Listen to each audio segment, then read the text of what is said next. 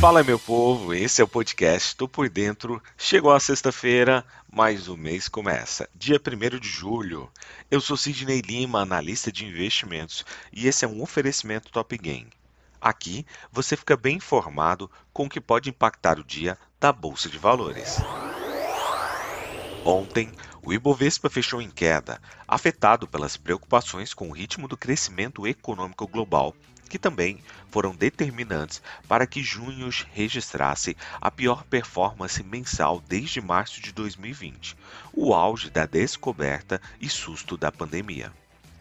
Índice de referência do mercado acionário brasileiro, o Ibovespa cedeu 1,08%, fechando o dia a 98.541 pontos. No mês, o Ibovespa caiu 11,5%, a maior queda percentual desde março de 2020, quando foi duramente afetado pelo alastramento da pandemia pelo Brasil. O desempenho trimestral também foi o pior desde o começo de 2020, com perda de 17,88%. Em 2022, cai 5,99%. O medo é que os bancos centrais dos países desenvolvidos estão nitidamente atrás da curva em relação à inflação, o que tem afetado as perspectivas de investidores sobre a atividade econômica. A sensação de descontrole fez com que os investidores, acreditando em um aperto monetário mais forte, começassem a projetar um cenário de recessão mundial, ou até pior, uma estagflação. Nos Estados Unidos, os mercados acionários fecharam em queda ontem, dia 30, com investidores novamente atentos aos riscos de recessão mais adiante. Em meio a indicadores dos Estados Unidos, o setor de energia foi mais penalizado entre as ações em jornada de perdas para o petróleo.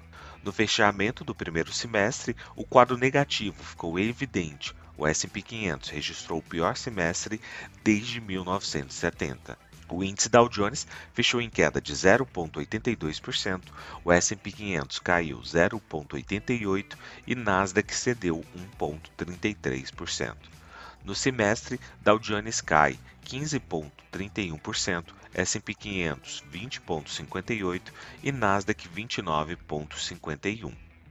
Os índices perdiam cerca de 1% já na abertura, com temores sobre recessão em foco.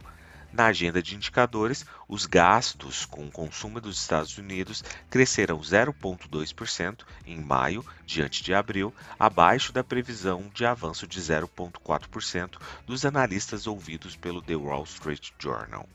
Já o índice de preços de gastos com consumo, PCE na sigla em inglês, subiu 0,6% em maio, diante de abril, com um núcleo em alta mensal de 0,3% este um pouco abaixo da previsão do avanço do 0,4% dos analistas. De qualquer modo, a inflação segue muito acima da meta, o que reforça apostas de altas dos juros por parte do Banco Central norte-americano. Na Europa, as bolsas de valores europeias negociaram em forte queda nesta sexta-feira, dando continuidade à fraqueza do trimestre anterior, com os investidores cada vez mais preocupados com as perspectivas econômicas globais à medida que os bancos centrais apertam a política monetária para combater o aumento da inflação. A presidente do Banco Central Europeu, Christine Lagarde, alertou em um discurso no Fórum Anual do Banco Central no início dessa semana que o Banco Central irá, abre aspas, até onde for necessário, fecha aspas, para trazer a inflação de volta à sua meta de 2%. O foco, portanto, estará nos dados de preço ao consumidor da zona do euro, com vencimento ainda nesta sexta-feira, com os investidores procurando sinais de que a inflação já atingiu o pico. A inflação alemã desacelerou inesperadamente no mês passado, mas o CPI anual da zona do euro deve subir para 8,4% em junho, um novo recorde depois de ter atingido 8,1% no mês anterior. Na Ásia, as ações do Japão caíram após o fechamento de sexta-feira, com perdas nos setores de mineração, construção naval, química, petróleo e plásticos. No encerramento em Tóquio, o Nikkei 225 perdeu 1,73%. Partindo para o petróleo, os preços caíram nesta sexta-feira, estendendo a queda do dia anterior, com os temores persistentes de uma recessão pesando sobre o sentimento, colocando os benchmarks no caminho de suas terceiras perdas semanais consecutivas. Ambos os contratos de petróleo, tanto o Brent quanto o WTI, caíram cerca de 3% na quinta-feira passada. No início da sessão, o mercado deu uma pausa na liquidação de quinta-feira, já que a OPEP+ não surpreendeu, dizendo que manteria seus aumentos planejados na produção de petróleo em agosto. Mas as incertezas sobre a política da OPEP+ em e depois de setembro e os temores de que os aumentos agressivos das taxas por parte do Banco Central norte-americano levariam a uma recessão nos Estados Unidos e prejudicaria a demanda por combustível, ou seja, diminuíram o sentimento comprador.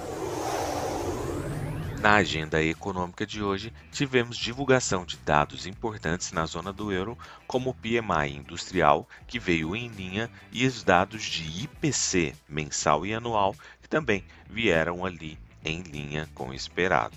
Às 10 horas e 45 minutos, bem como às 11 horas, teremos divulgação de dados relacionados ao PMI industrial nos Estados Unidos. Partindo para as cotações, agora que são 6 horas e 27 minutos do dia 1 de julho de 2022, trio norte-americano em terreno suavemente negativo, com Dow Jones a 0,15% de queda, S&P 500 caindo 0,18% e Nasdaq caindo 0,27% o índice VIX com uma alta agora de 1,46%, sinalizando um aumento de temor por parte dos investidores. Temos também a Alemanha, o índice DAX, com 0,28% de alta. O petróleo respira mais aliviado, com o WTI em alta de 1,73% e o petróleo Brent com uma alta de 1,91%. Do outro lado do mundo, o minério de ferro acaba cedendo 6,85%. Quer saber mais do mercado e se manter bem informado? Nos acompanhe nas redes sociais da Top Game. Valeu, tchau, fui!